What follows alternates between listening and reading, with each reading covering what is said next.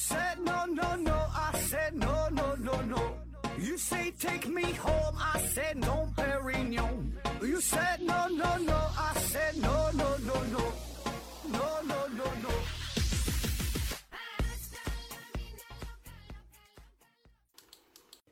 拼命探索不计后果，欢迎您收听思考盒子。本节目由喜马拉雅平台独家播出。呃，这一期啊，咱们聊一个与自杀有关的话题啊，呃，说说那些自杀的名人啊。那事先声明，咱只聊外国人，不聊中国人啊。第一个啊，咱说说这人叫做卡尔达诺。卡尔达诺，这之前咱也应该提提过这个人吧？他不是特别有名哈，但是呢，他涉猎的学科很广啊。呃，他被称为是意大利文艺复兴时期百科全书式的这么一个学者啊，什么数学、物理呀、占星术啊、概率呀、医药学啊、宗教、哲学、音乐等等啊，全都有所涉猎啊，而且呢，都有一定的建树，都有成果。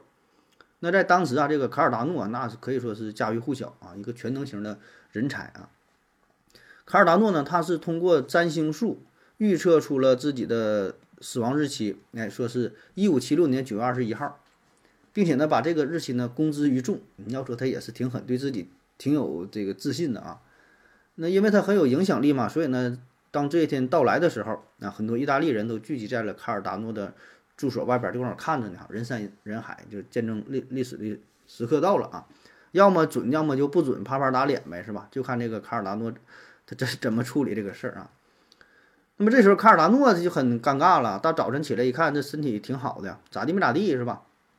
但是你之前不预言了吗？话已经放出去了。那么随着时间一分一秒过去，卡尔达诺是骑虎难下，进退两难啊，很焦虑。哎呀，不好办呐！这个这玩意儿呢，我这不死的话，大伙儿都怀疑我这个占卜能力呀，这我也混不下去了，怎么办哈？于是做了一个大胆的决定啊，算了，我自杀吧啊！然后，就就死了。最终呢，卡尔达诺是通过这种非常极端的方式保全了自己的名誉啊。但是不得不说哈，这确实这个操作很溜啊啊。嗯，在世界历史上，我估计，嗯，能干出这种事儿的，反正我是想不出第二个哈。对自己下手太狠了啊！呃，用生命，用生命换取了自己在占卜学领域的地位啊，挺厉害，真准啊，算的是真准啊。下一个，图灵哈，阿兰图灵，阿兰图灵这咱之前也专门聊过啊，但是咱就说他死的事儿。呃，关于他有很多传奇的故事哈，他身份也很复杂，是是计算机之父啊。那有人说计算机之父不是冯诺依曼吗？那对，那冯诺依曼他不是没自杀吗？这期咱们是聊图灵嘛，是吧？死者为大啊。等说冯诺依曼的时候再说，冯诺依曼也是这计算机之父啊。呃，这玩意儿呢，反正就他有有很多个父亲哈，这计算机。这个阿兰图灵呢，还破解了二战时期德军的密码，然后之后是是就吃这个毒苹果啊，自杀身亡了啊。同时呢，他还是一个有同性恋的身份啊，然后他跑马拉松还很厉害啊，基本都到了这个专业级的水平了，特别传奇啊。那图灵的一生非常短暂哈，他只活到了四十二岁。那在一九五四年六月八号这一天，他家保姆打扫卫生呢。看这图灵早晨没起来呢，平时起来挺早挺准时的。去他房间一看，感觉不对劲儿了啊！他躺在床上，神态呢非常安详，枕头旁边呢是一个苹果啊，被被咬咬了口的苹果。书桌上的灯啊还亮着呢，旁边呢还放了一封信啊。一看这人儿，一摸这人儿，完了凉了，没有呼吸了。马上这保姆就报警了啊！法医过来鉴定一看。这这这个场面是很很直截了当，很简单哈，就是吃这个毒苹果啊，氰化钾啊，自杀了。那关于他的死吧，其实有很多的谜团哈，就是为啥会自杀呢？有这么几种说法啊。第一种也非常主流的，就是因为他的同性恋的身份啊。那按照当时法国的，按照当时这英国的法律规定啊，就这个同性恋对他这种惩罚是非常严格的，所以呢，图灵他就不得不接受。注射激素的治疗啊，你要不不接受这个这种激素的治疗，你就得搁监狱里蹲着啊，不让你出来，怕你搁外边祸害人。后来呢，是在图灵的大腿里边植入了一个呃激素的自动的释放的装置，就是你不用吃这个药啊，自己它就能释放啊。那在这个激素疗法的作用之下，效果其实不太好啊，呃，并没能完全改变他的性取向，反而呢是出现了很多的副作用啊。本来呢，这个图灵性格就是非常的孤僻啊，甚至说是有点有点怪异啊，没办法，天才都这样是吧？精神都不太正常啊。就比如说他骑车的时候，这车总掉链子嘛，然后他就记住了，大约呢是蹬这个十二圈的时候掉链子，那么到第十二圈的时候，他往后倒一下啊，就就不掉了，就就这种人不正常，很怪啊，整不明白啊。那么再加上这种就药物的刺激吧，就导致他这时候意志呢变得非常消沉、少言寡语啊。中间也是看过很多次的心理医生，效果呢也不是很好。所以呢，有人推测说，就是因为他同性恋这个事儿，大伙儿呢对他的不理解啊，呃，长期的抑郁，最后呢是选择走上了不归路啊。但是图灵的夫人呢却不接受这种说法，他觉得图灵的死呢完全是一场意外，嗯，也是自杀，但是是属于意外。那之所以这个桌子上会有这个氰化钾，有这种剧毒啊，因为图灵平时他也喜欢做一些实验，这个化学实验呢，电解啥的得用到这个氰化钾啊。因为呢，呃，就是镀金的时候里边有这么一步啊，这个氰化钾呢是一种这个原材料，得需要这个这个东西啊。说图灵当时呢正做一用一个小金表啊，给他一个什么这个小汤匙啊，镀金玩呢，做实验玩呢。所以呢，他是不小心沾染到了氰化钾，吞了下去，误操作。啊，说他平时就有这个吮吸手指的习惯啊，这就完全是是个意外啊，并不是说他心理上的问题啊。那说既然人已经死了哈，而且呢，基本认定就是自杀了，那为何还要纠结于是意外死亡还是有目的的自杀死亡呢？我觉得呀，一方面呢，就是对于呃死者的家属来说啊，这个死亡原因的不同啊，会给他们。带来不同的感受啊，就死的已经死了，那活人不还得活吗？就如果说你这个是呃有意自杀的话，那么就感觉图灵嘛，他嗯内心就非常脆弱，然后又说他不太正常，是吧？那这样的话呢，对于图灵的家人就会造成双重的打击啊，一个是亲人的离去，一个是呢对于这种亲人的这种这种不理解啊。那如果说这个是一种意外的话，哎，那么。他的家属就是另外一种心理上的感受，是吧？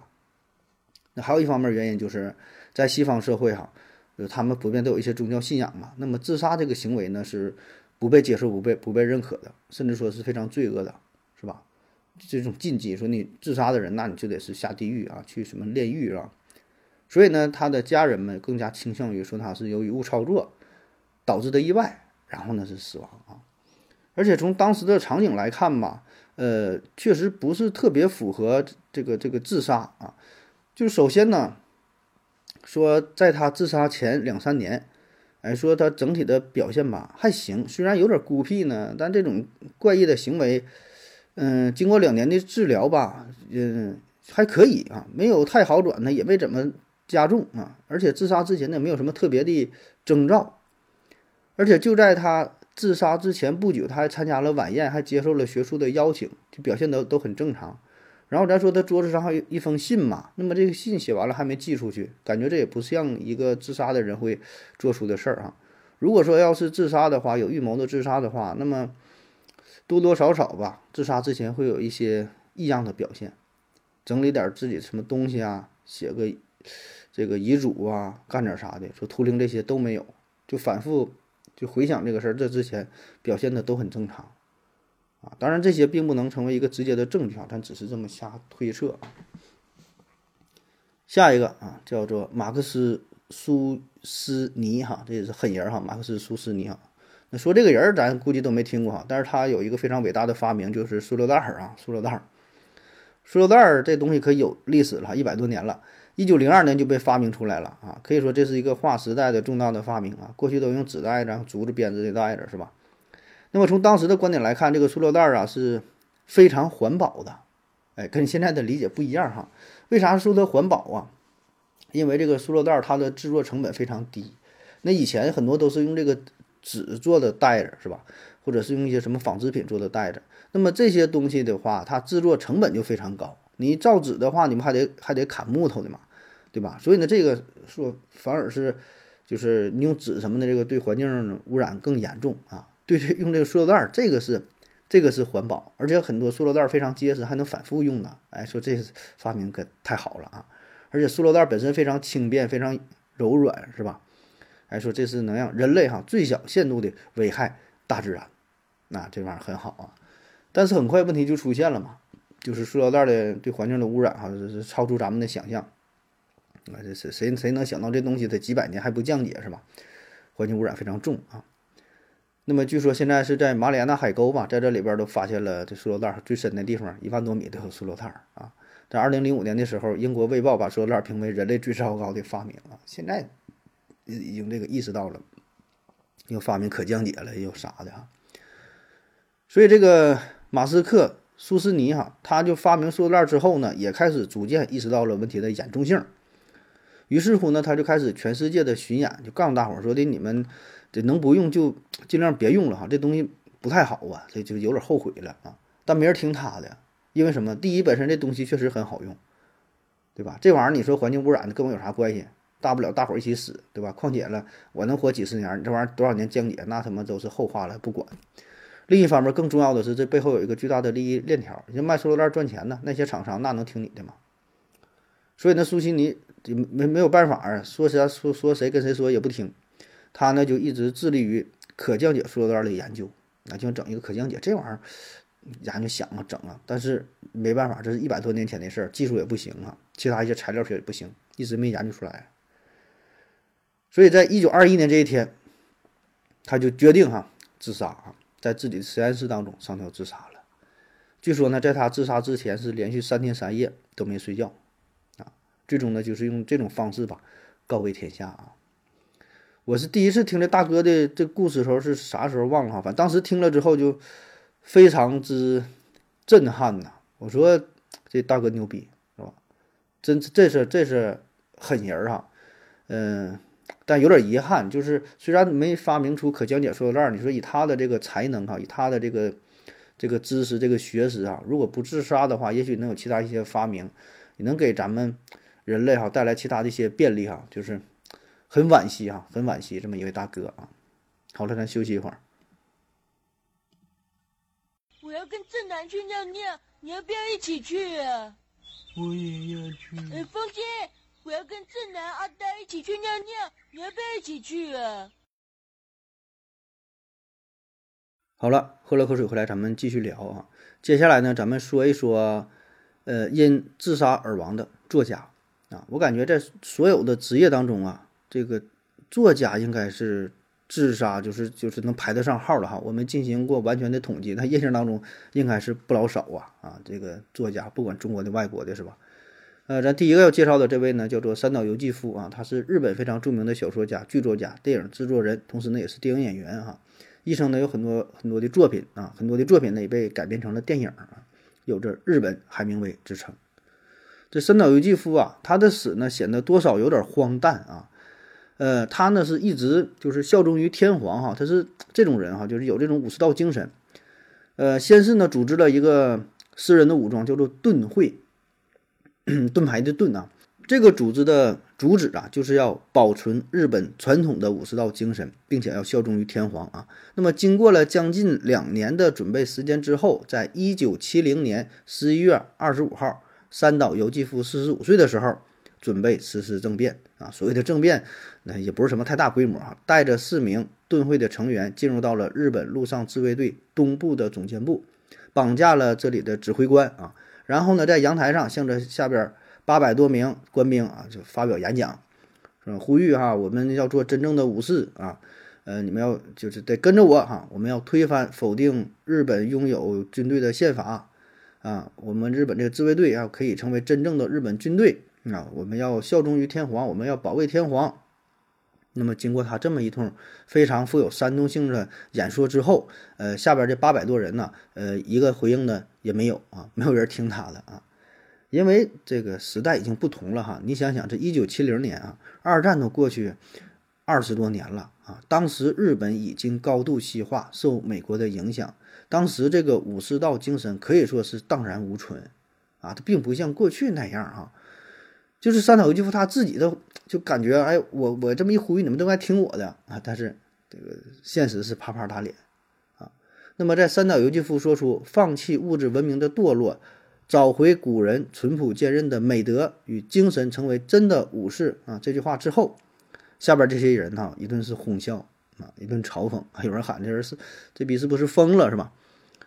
那么看到大伙儿都都不支持嘛，三岛由纪夫非常颓废，然后退回了房间。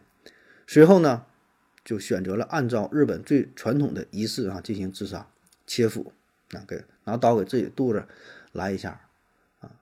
那么自杀之前，他还在脑袋上脑袋上戴着一个一个头巾，上面写着“七生报国”啊，七生啊，世世代代都要报国。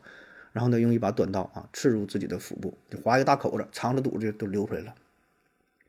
那么这个。切腹这事儿吧是很有讲究的哈，正常啊，这个切腹呢，呃，还得有一个人帮忙，那有一个叫介错，哎，介错就专门的这么一个一个称呼啊，一个职业算不上职业吧，就干啥就是帮忙了。因为啥呢？你切腹吧很不容易死，你扎到这个肠子了，它不容易死掉啊。虽然可能也会死，但是中间这个过程会很漫长。因为这会儿如果你没扎到什么特别重要大血管，肠子堵着往外淌啊，它不是说马上就死的啊。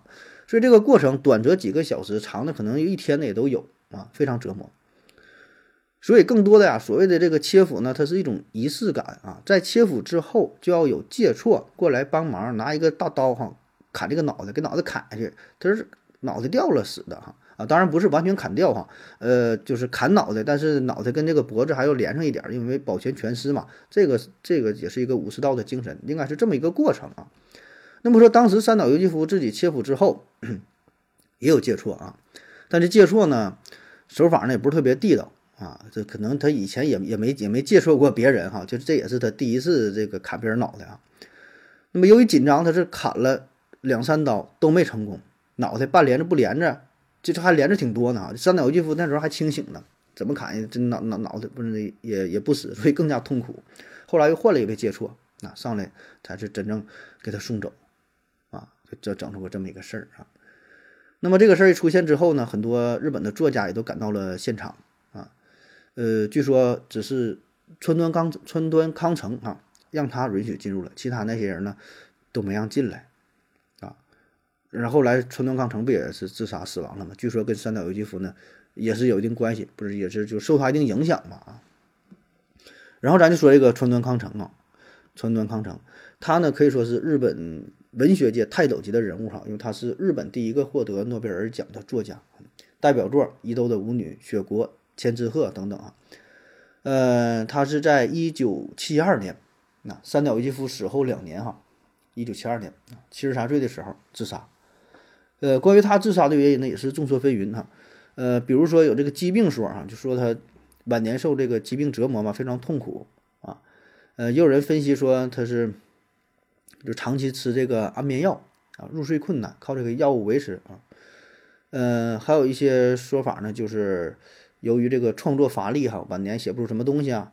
还有说与他原生家庭有关啊，就是他很小的时候父母去世啊，从小性格也是孤僻啊，有点神经质啊。那么他不后来获得诺奖了嘛？说他在获得诺奖之后吧，就有很多的荣誉嘛。说这些荣誉呢，反而让他变得无所适从，内心呢非常的厌恶。啊，他是六八年获得诺奖，七二年呢就自杀了。他自杀的方式呢是口中含着煤气管儿，啊，裹嘴里边了，自己就这么这么整死了啊。那还有一派呢，也是比较受认可的，就说这个创作灵感枯竭派的啊，说这个是一个作家无法接受的，就是作为一个作家，你最重要的。工作就是创作出被大伙儿接受的、认可的作品，对吧？到了晚年，你说你没有创造能力了，你写不出什么好的作品呢？咋整啊？就就就自杀吧。啊，有挺多作家，呃，都是这种原因啊离去的啊。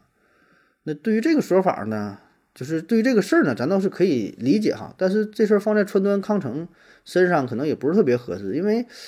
我查到一些数据，他晚年也有一些作品呢，像什么《月下的门》呐、《蒲公英》啊，这咱们没看过哈，嗯，也没听过哈，可能没有像伊豆的舞女这么有名，但是晚年他也有有一些东西啊。然后呢，还有另一派完全相反的观点，也是与写作有关啊，说他不是写不出东西了，而是在川端康成晚年的时候啊，他写了很多的东西，不但写呢，他还疯狂的沉迷于自己的作品当中，甚至说是有点无法自拔。最后就像是活在小说当中啊，就放弃了真实的世界，就选择了自杀啊。那对于这个川端康成的死啊，讨论最多的就是他这个遗书的问题啊，遗嘱的问题。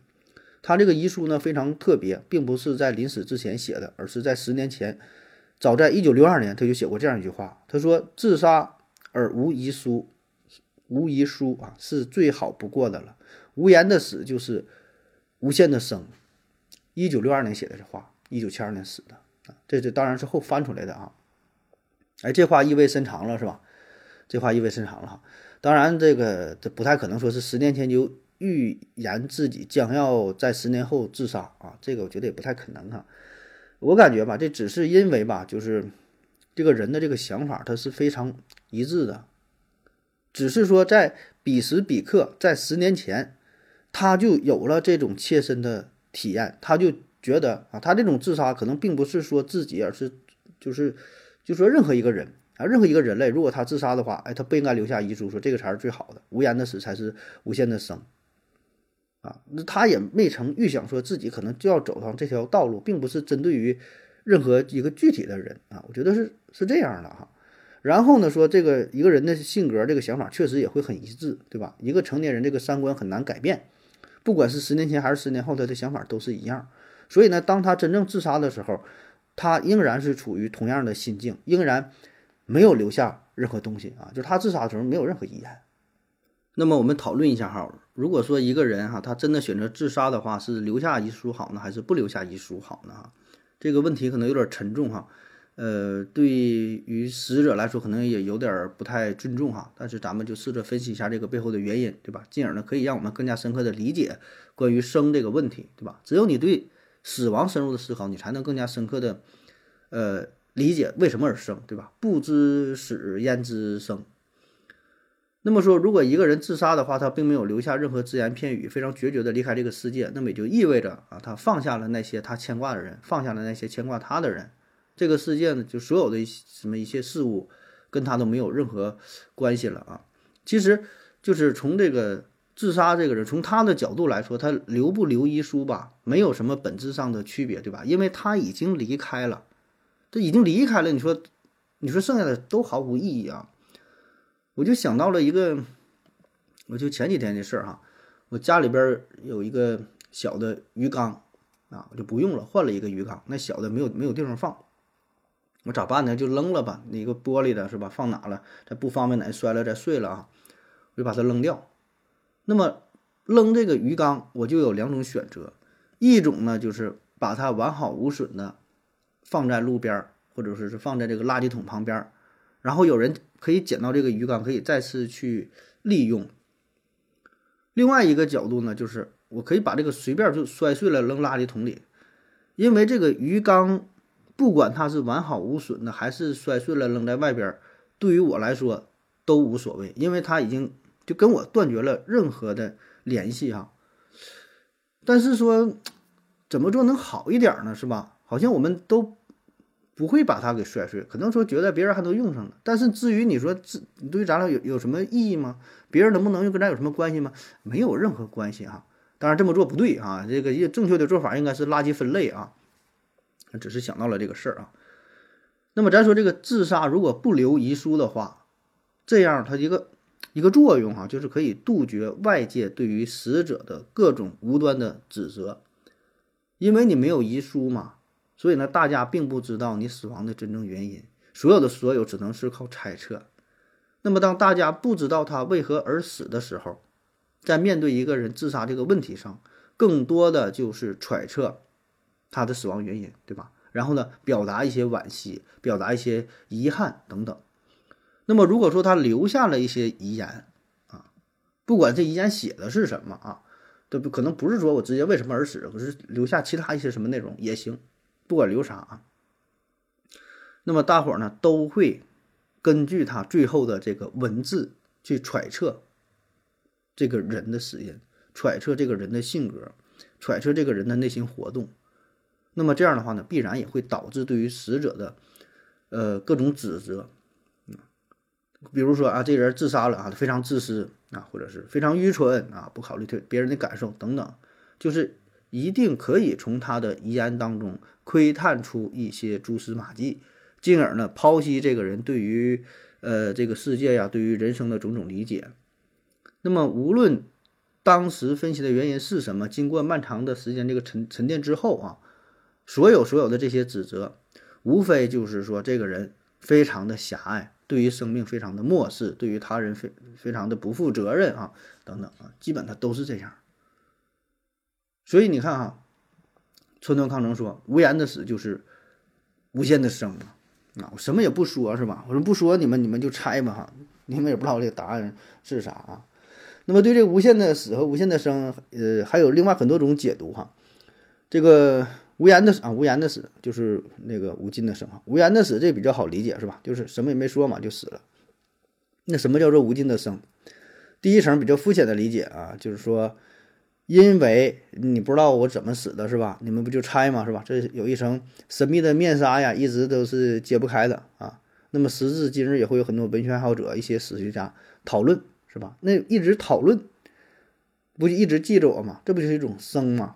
有点像什么环游类那个，就那个动画片，说当那个世界上所所有人都遗忘你的时候，才是真正死亡，是吧？只要有人记着你，那你就就是就是就是生啊。呃，当然，我觉得川端康成他不可能这么肤浅啊，这这这个想法有点太太 low 了哈。那么作为作家的话吧，我觉得他已经用他的文字充分的表达了他的思想，就是他这些文字是一直流传的呀，时至今日仍然是文学当中的经典，仍然有很多人愿意去看，对吧？我觉得这些就已经是一个作家的生啊，而且特别对于作家来说，写遗书不写遗书。差别不大，没有多大用。因为什么？他一辈子都是跟文字打交道，他就是在写字儿啊。他的想法、他的内心、他的思想，都会通过他的作品充分的表达出来。虽然他的作品是小说啊，不是真实的东西，但是呢，他一定是借助小说当中的情节、人物，甚至是这种对白，或是直接或是间接的，充分的表达了他的思想。所以，我倒觉得作为作家，真是没有必要说在生命最后关头说写写点什么什么遗嘱哈，除非说你自己家里边房子很多钱很多，怎么去分配那是另外一回事了，是吧？所以，真正说那些东西，他写他也他也没啥可写的，他写他也不够一篇纸，他也写不下，对吧？你都写写成书了，是吧？这个作品流流芳百世，精神也就长存了啊。所以呢，对于这个春藤康成他是如何而死，为何而死啊？我觉得。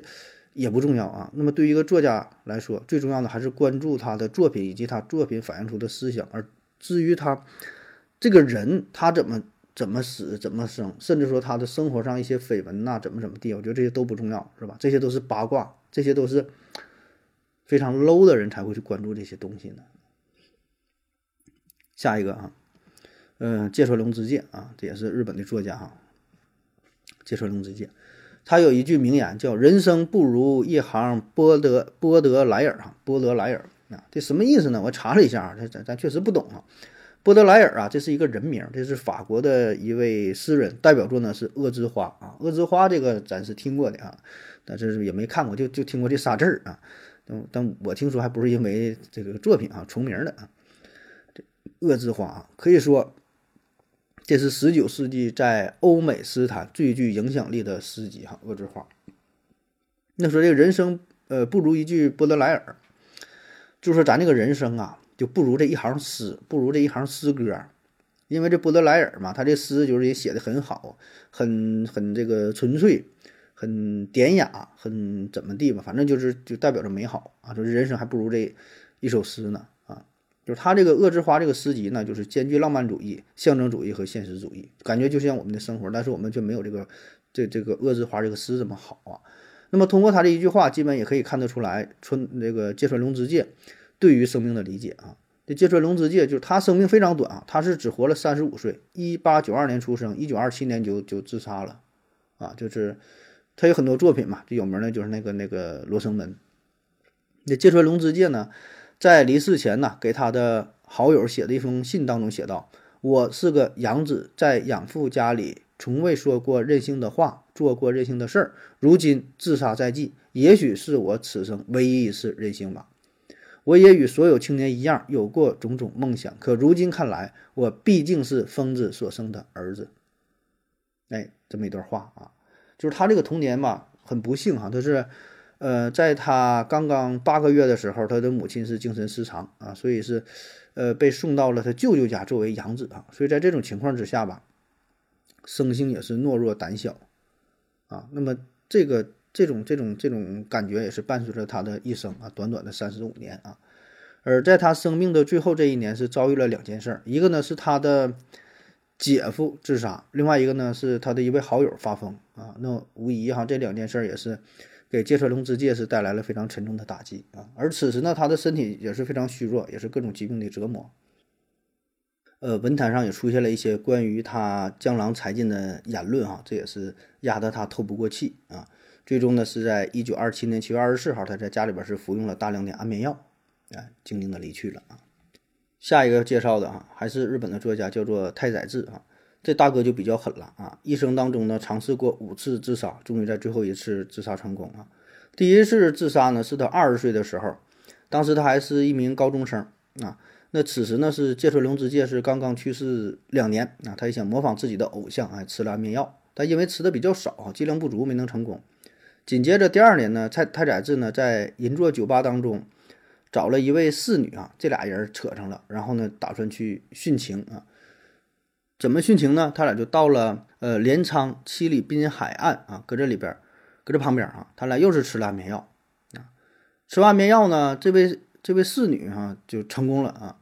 他呢还是没醒，要说他这可能身体也是比较好啊，这个剂量还是不还是不够啊，没死。第三次自杀的时候呢，是他二十六岁啊，二十六岁时候，他是因为没能获得芥川奖啊，就这样，他也是搞文学的嘛，也想获得这个芥川龙之介获这个奖，没没成功，所以呢，他就备受打击啊，想要上吊自杀啊，但上吊的时候呢，这绳子就断了啊，又活下来了，让你说他这个也是也是命挺大的哈。当时评这个芥川奖也挺有意思啊，这个芥川奖就是这纪念芥川龙龙之介哈，他呢已经是进入到了候选名单，但是这个评委之一就是川端康成，当时还活着呢啊，啊川端康成为啥说他他没能让他获奖？因为之前他不是有这个殉情这个事儿嘛，就觉得这个人吧不太正常，品行不好啊，就让他落选了啊。太宰治第第四次自杀呢，是因为他的妻子出轨了啊，然后就。不行，活不了了啊！就自杀，嗯，还是服安眠药，还没成功。要你说他这人也死心眼儿，偏得服安眠药自杀，那么多死法，你说。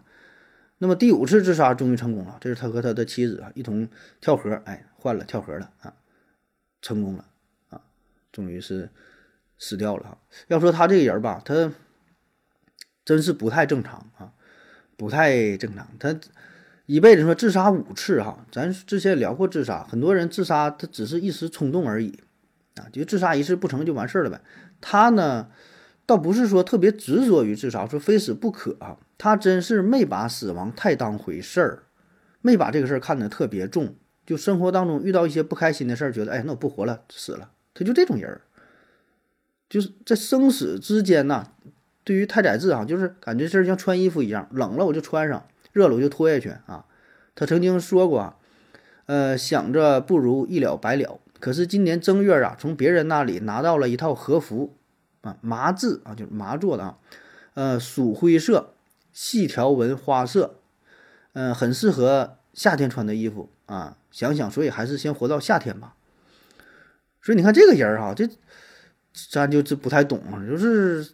死的理由很简单，活下去的理由也很简单，觉得这衣服挺好，等到夏天还得穿一下，那就别死了啊！就这这种人，要不然你说咱这个当不了他有名作家啊，咱这个对于生命的理解啊，那就不行啊。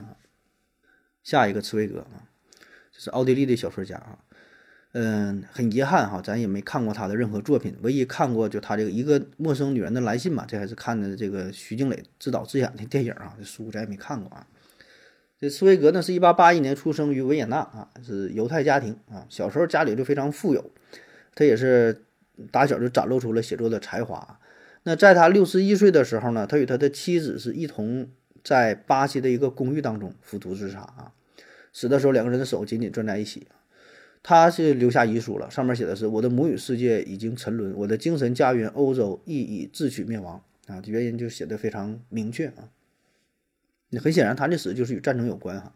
这个茨威格呢是受到传统教育的影响，他天生呢是一个和平主义者，呃，但是又很不幸是经历了两次世界大战啊，这呢让他的精神世界、让他的世界观顷刻崩塌。再加上本身他是犹太人的身份哈，那么这个血统就是让他置身于水深火热当中啊。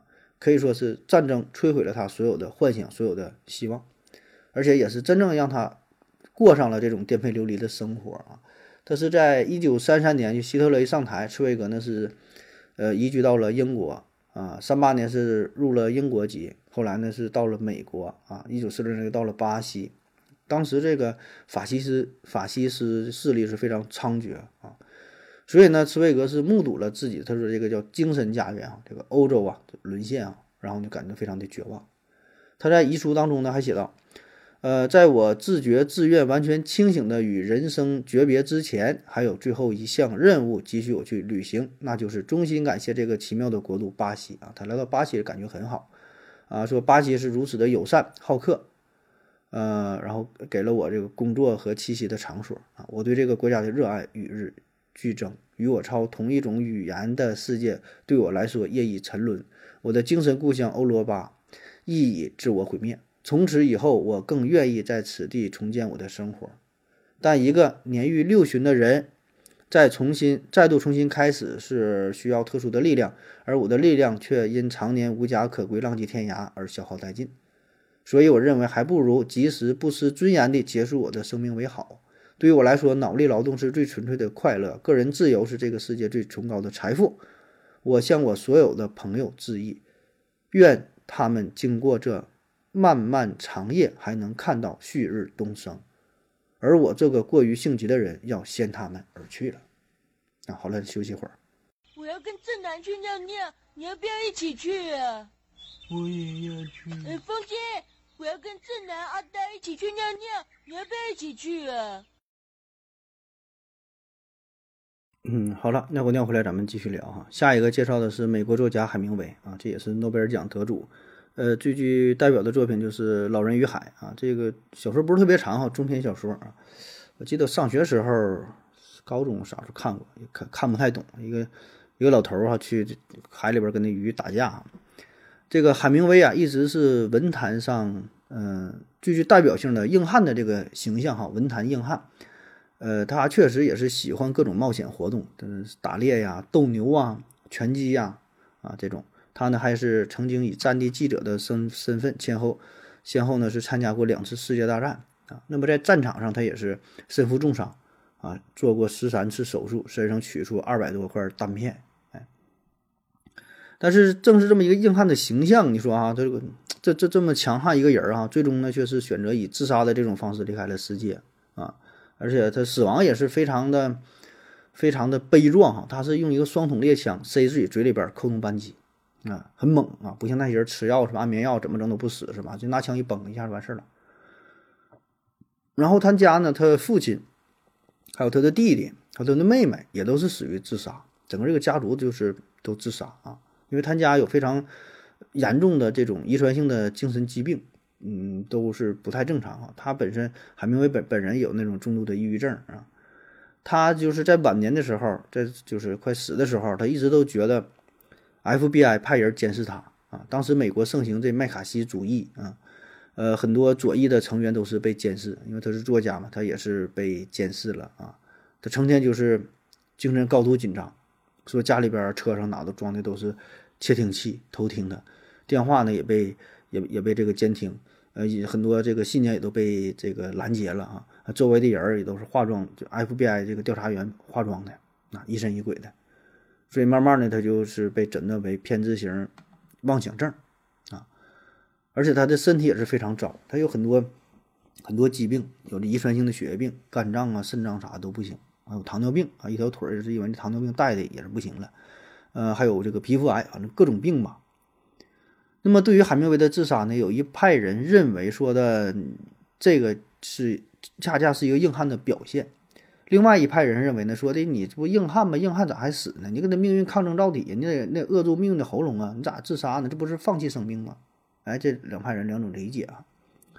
这海明威啊，在他自杀之前。就是因为这精神分裂嘛，他被送到了明尼苏达州的精神病院啊，在这里呢进行了电击治疗啊，这个是他无法接受的，因为电击呀，那打的就是让人完全没有尊严，而且呢，让自己的肢体啊，让自己的精神都会变得麻木空洞。所以呢，有人觉得他能够在自己的意识还算是清醒的情况之下，用生命当中最后残存的力气，勇敢地结束自己的生命，这恰恰就是硬汉的表现，是吧？就是对于生命的反抗，呃，斗争，就像是《老人与海》当中不有一句名言吗？说的一个人可以被摧毁，但是呢，绝不能被打败。所以呢，他自杀的行为，这就是可以摧毁我，是吧？我打不过你，可以摧毁我，但是呢，我不能认输啊！我死，我要死的有尊严啊。所以有人从这个角度去理解啊，但是关于海明威的死吧，这里边有一个略略带讽刺的事儿，就是刚才咱们说嘛，这海明威他晚年一直觉得 FBI 在监视他。我查到一份资料啊，也不只是一份呢，很多都是爆料说这个 FBI 内部人士曾经声称啊，就是过了很多年嘛，揭秘这个事儿嘛，说 FBI 确实监视海明威，而且派出了相当大的精力和人员。监视海明威，甚至重视程度还要在马丁·路德·金之上啊！真的给他家装了很多的窃听器，拦截了他的电话啊！那说为什么要监视一位作家啊？刚才咱们说了嘛，当时实行这个麦卡锡主义啊，就是就是美国的那什么啊。那么一方面呢，就是海明威呢，他曾经在古巴断断续续生活了二十多年啊，他那个《老人与海》就是在古巴在那地方创作的啊。而这个美苏冷战期间呢。美国他开始清查公民的意识形态，就看看就你你们这个都都怎么这个想的，有有有什么想法哈？所以呢，在这种情况下，你呃电影啊、电视剧啊、文学作品啊这些东西都是审查的重灾区，这个重点区域。因为什么呢？你不管是导演拍电影也好，文学家写东西也好，你这东西都是一个思想的表达，而且呢都很有煽动性。特别是你这么著名的作家，你的影响会。会这个，你你的作品会影响到很多人，所以呢，他自然就成为了 这个关注的对象。那另一方面呢，也是因为这海明威的身份嘛。咱说了，他在古巴生活了二十多年，可以说这个古巴是他的第二故乡。他自己还说过，他跟这个卡斯特罗那都是好朋友，俩人一起钓过鱼，经常喝酒啥的。所以这事儿你看放在当时就非常敏感。那么海明威在他晚年呢，他不只是一个普通的作家了啊，非常非常有名，也获得诺奖了嘛，是可以说是美国这个社会界的名流。哎，名流跟很多人就，呃，导演呐、明星啊、其他作家等等啊，都有很多往来，所以呢，自然的就会就是成为了 FBI 监视的对象，而且 FBI 监视的不只是他本人啊，你得看看其他那些跟他来往的人呐，这里边有没有一些反美倾向呢？有没有其他一些什么秘密的人物啊，甚至间谍啥的？哎，所以这种监视让海明威最后就疯了哈，不堪重负啊。那么还有一个理解啊，还有一个说他的死亡原因是啥呢？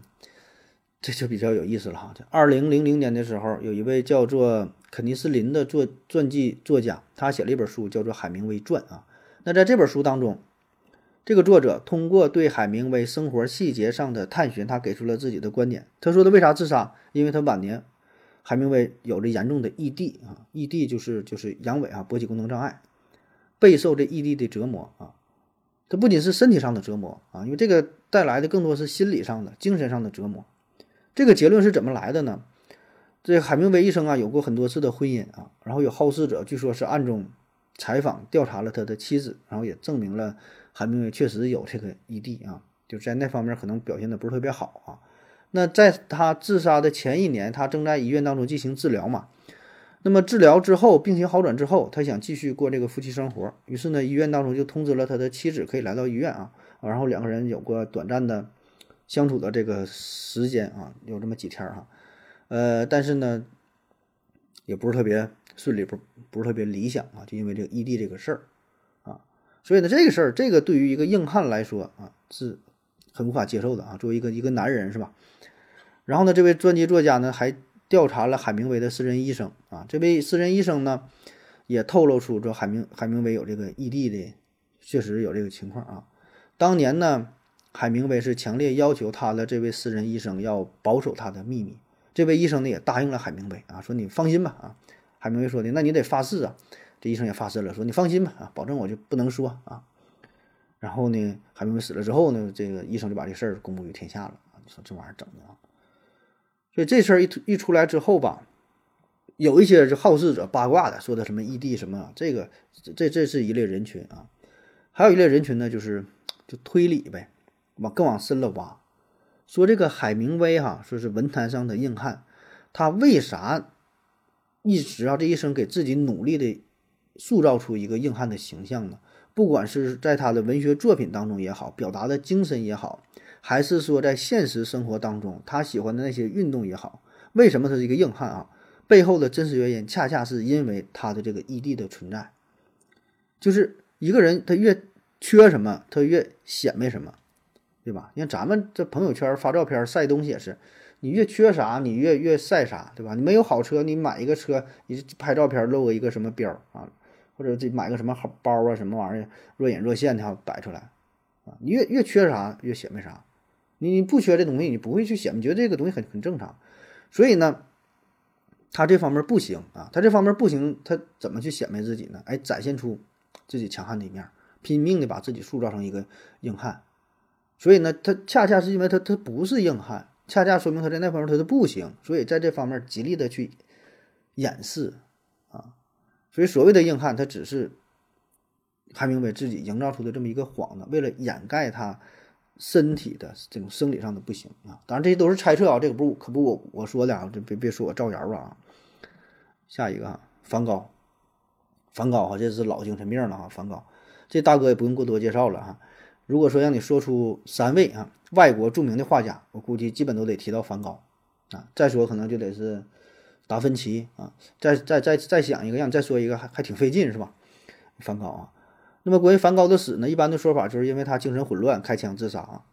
这个梵高的一生啊，呃，活得非常的艰难啊，就是他作为画家活着的时候，一辈子好像只卖出一幅画，而且价格非常低啊。死了之后，那画值钱了啊。就活的时候，他的这个作品完全不被别人所认可，这很不如意啊。生活生活不行，爱情爱情不行啊，友情友情。也不行啊，他就是我觉得就是人格有一定缺陷吧，处理各种关系都处理不好啊。比如说他跟他另外一位艺术家朋友哈高更啊，这也是著名的著名的这个这个画家了。他俩在艺术创作的观念上存在着严重的分歧啊。按理说你说存在创作分歧这个很正常是吧？呃，高更的认为就是绘画应该是凭借着。作者的记忆当中的大脑当中想象的这个情绪，这个这个场景去绘画。高更呢，这个梵高呢，则认为说的应该按照我看到的东西绘画，看到啥就我就画啥啊。他眼睛再加上眼睛有点病哈，看那色儿不正常，我看啥画啥。所以他俩创作理念不同，按理说不同就不同呗，对吧？艺术这东西哪有对错？你你你愿意啥样，你自己按自己想法来呗。梵高不讲，不行，他受不了了啊，把自己耳朵给嘎下了，嗯，气性也是大啊。所以呢，他是先后失去了友情，失去了爱情，呃，就是说啥也没有，因为还还没有钱，主要是没有钱呢。最后他身边呢只有他的弟弟提奥，哎，这个他的弟弟对他还真真是挺好啊，亲亲兄弟啊，一直呢非常鼓励梵高啊，你创作吧，啊，吃喝啥的，家里咱说的来个人贴双筷子，他照顾的很好啊。但是他你说他弟弟不能跟他过一辈子是吧？因为他弟弟性取向也正常。后来呢，弟弟准备结婚了。那他一听说自己弟弟要结婚了，梵高崩溃了，就感觉身边唯一的一个亲人要抛弃他。实际上，那他就是多想了，人不可能不结婚，是吧？结婚之后了，你得这么想，你你的弟弟和弟妹俩人一起能照顾你，这你得这么想，是吧？所以他就他觉得不行，说弟弟就不要我了，跟人家结婚了，是吧？世界上没有什么值得留恋的，自杀死的啊。这种说法，还有一种解释呢，说这个梵高自杀呀，没有这么简单啊。不是说单纯的开枪自杀的事儿，背后呢另有隐情。就这里边嘛有很多的疑点。呃，调查者呢曾经翻阅了当时警方的这个笔录啊，就发现与梵高之时有牵连的这个画廊的老板呢、房东的女儿啊、收到梵高耳朵的那个妓女玛格丽特啊，还有这个颜料的供应商啊，还有这个加尔沙医生啊等等啊，调查这些人，他们的说法这个供词不同，不但不同，很多矛盾的地方。而且梵高他自杀嘛，用的那个枪最后呢找不到了，不知道哪里去了。所以警方对于梵高的死因最后并没有拿出强有力的证据和最终的结论，这只是坊间流传的说法。那么说他到底怎么死的哈？哎，有人还原出了这么一个场景啊，说当时啊，梵高呢在田野当中打猎呢，打猎的时候呢就遇到了一群半大孩子啊，十多岁、十二三岁、十五六岁吧，他们认识梵高。梵高当时挺有名啊，当然有名不是因为绘画，因为他精神不正常，大伙儿都把他当成傻子，当成疯子，戏弄他，逗他玩，往他身上撇石头啊，骂他呀，吐口水的。哎，最狠的是呢，有有个小孩夺走了梵高的枪，然后在打闹过程当中，这个就梵高就打中弹了。然后梵高他这个人吧，心肠很好，他中枪之后呢，并没有埋怨怪罪这些孩子，反而是为了保护这些熊孩子不受惩罚。你个小孩，你说开枪打死人，咋整啊？是吧？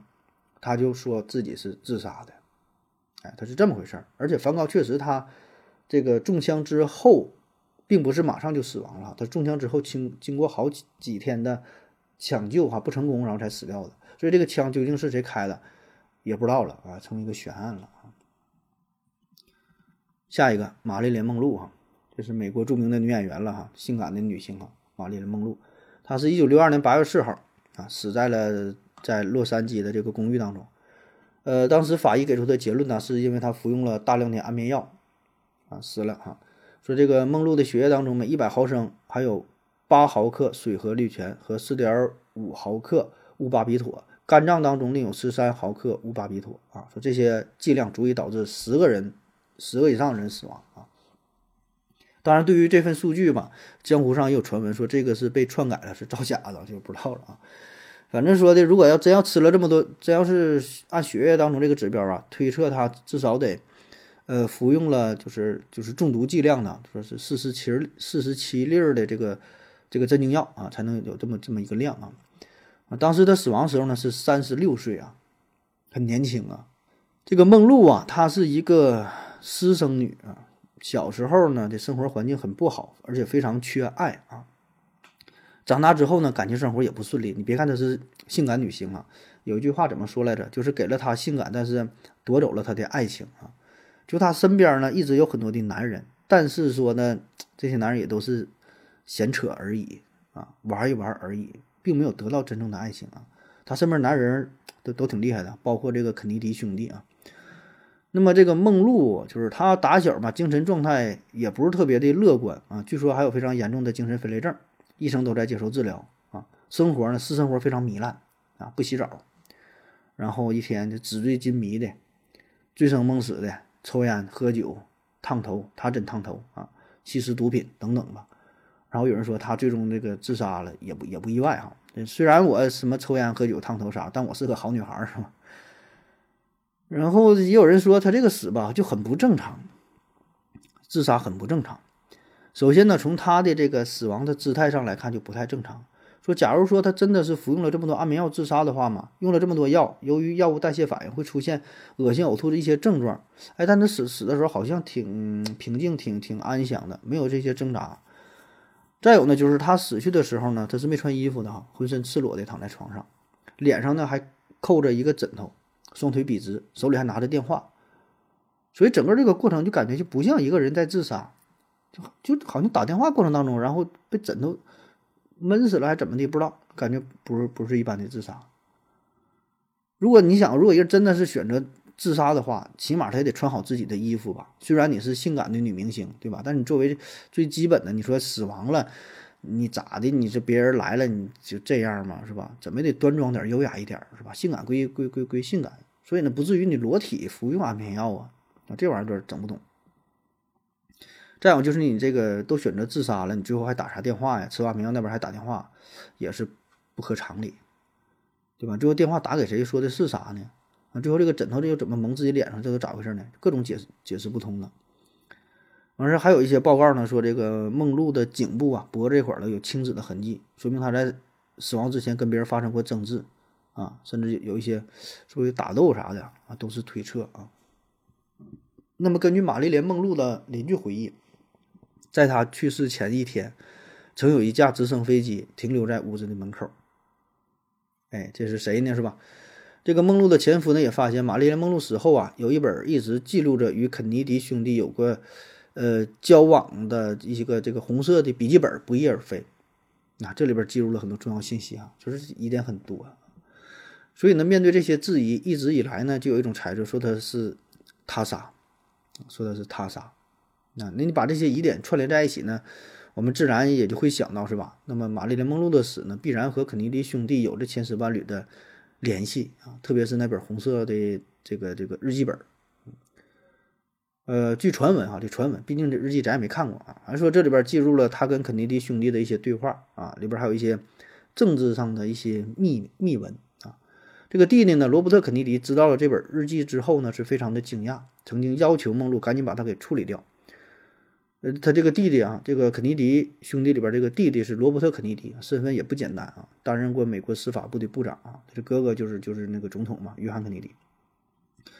但是跟梦露这么说呢，梦露呢也并没有在意啊，所以呢，就是他其实是很危险了，因为他知道太多了，是吧？你知道太多的话，那玩意儿呢，特别是政治这个事儿，是吧？这就是一个雷区呀啊。而至于哥哥约翰·肯尼迪这一边呢，这个梦露。他一直觉得我找到了一个最大的靠山，是吧？下辈子幸福都要托付于约翰·肯尼迪了，对吧？你跟他保证是生活上非常稳定、衣食无忧啥的，大富大贵哈。但是呢，哎呀，你说这事儿伴君如伴虎，是吧？你嫁给一个美国总统，你想想，都还不是嫁给啊？你你人家是已经有这个有自己夫人了哈，你你这个身份就比较比较尴尬了啊！而且呢。约翰·肯尼迪他也不是老实的主啊，他一辈子有很多的情人。这肯尼迪的妹妹叫做帕特曾经说过，梦露与肯尼迪的关系是他一生中最严酷、最可怕的关系。梦露没有意识到，肯尼迪和他在一起不是因为爱慕，而是因为虚荣。他只是想拥有当今最为性感的电影明星，梦露只是他的一个性象征，别无他求。说的你看看，虽然挺狠的哈，那，哎呀。那关于这个梦露最后的通话信息，后来被公布出来了。他这个电话呢是通话时间长达四个小时啊，没少打呀。那正常逻辑，这个线索是无比关键的，是吧？生命最后时刻打给谁说啥了呢？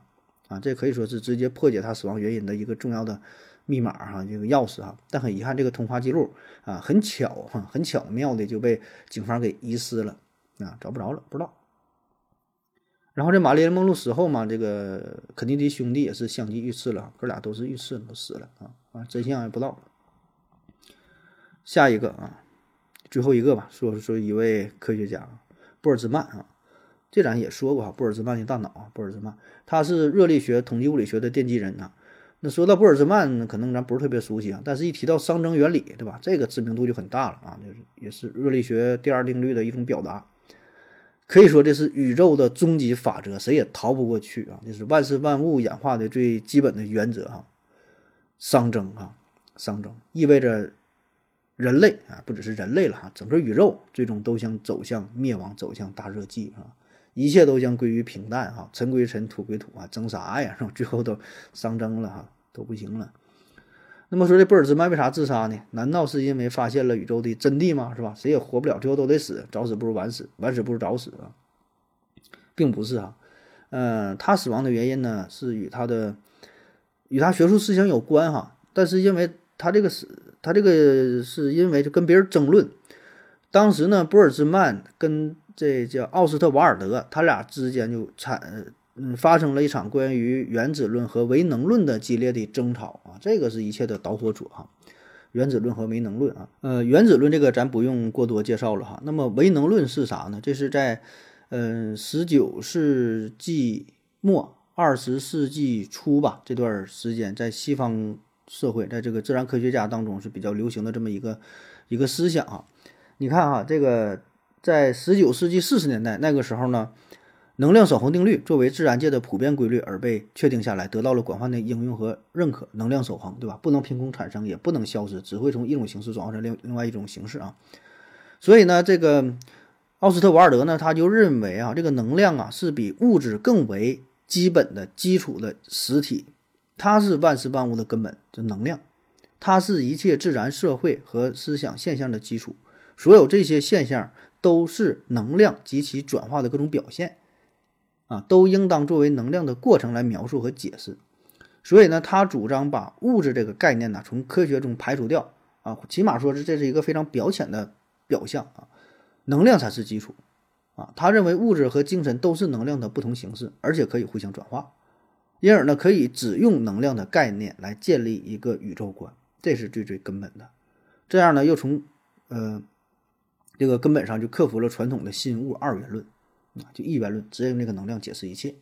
你这么一听，好像也挺有道理，是吧？特别是处于那个年代，而且他说的这能量守恒定律，这也确实很对，是吧？然后当时学术界的一位大咖叫做恩斯特马赫，他也是力挺奥斯特瓦尔德那不承认这个原子的存在啊，因为原子论这边就认为一切的基础是原子啊，是这个物质，物质就无无限无限分割嘛，到了原子，所以这两派就斗争起来了啊。那在当时的情况呢，是学术界呢逐渐开始都接受这个唯能论，反对这个原子论。